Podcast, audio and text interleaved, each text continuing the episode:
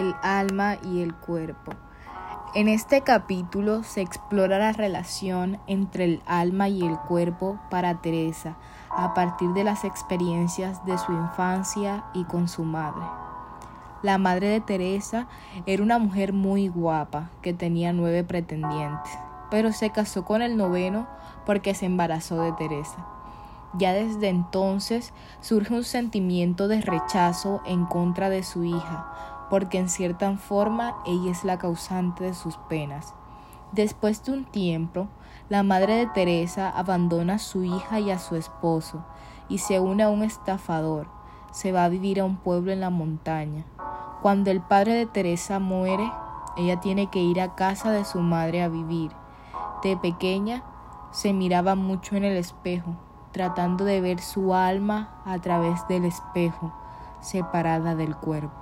Su madre era una desvergonzada, andaba por la casa completamente desnuda, y si Teresa corría a cerrar las cortinas para cuidar la intimidad de su madre, ella se burlaba, recalcándole que todos los cuerpos eran exactamente iguales, no había que ocultarlo. Es a raíz de estos sucesos que Teresa tiene tantas pesadillas en donde está con varias mujeres desnudas, esperando a Tomás y ella es una más de tantas. Teresa lo que desea es ser el único cuerpo para Tomás. Al ser constantemente engañada, pierde la individualidad de su cuerpo. Un día, la madre de Teresa le escribió a su hija que fuera a verla, porque estaba enferma de cáncer, pero dado que Tomás era doctor, descubrió que eso no era cierto y Teresa no fue. El día que se conocieron Tomás y Teresa se presentaron varias casualidades que los unió. La primera fue que Tomás tomara el turno en el hospital del pueblo en donde Teresa vivía y que él fuera a tomar un café en el restaurante donde ella trabajaba. Cuando él entró al lugar se escuchaba por la radio un cuarteto de Beethoven que a los dos les gustaba mucho. Antes de la ocupación rusa, Teresa fue a tomarle fotos a Sabina en su estudio. La cámara servía a Teresa simultáneamente como ojo mecánico con el cual observaba al amante de Tomás y como velo con el cual se cubría la cara ante ella.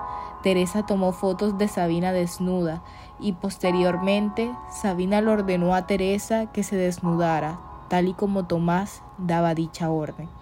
Tomás había unido a las dos mujeres como para transformar inesperadamente una inocente conversación con mujeres en una situación erótica.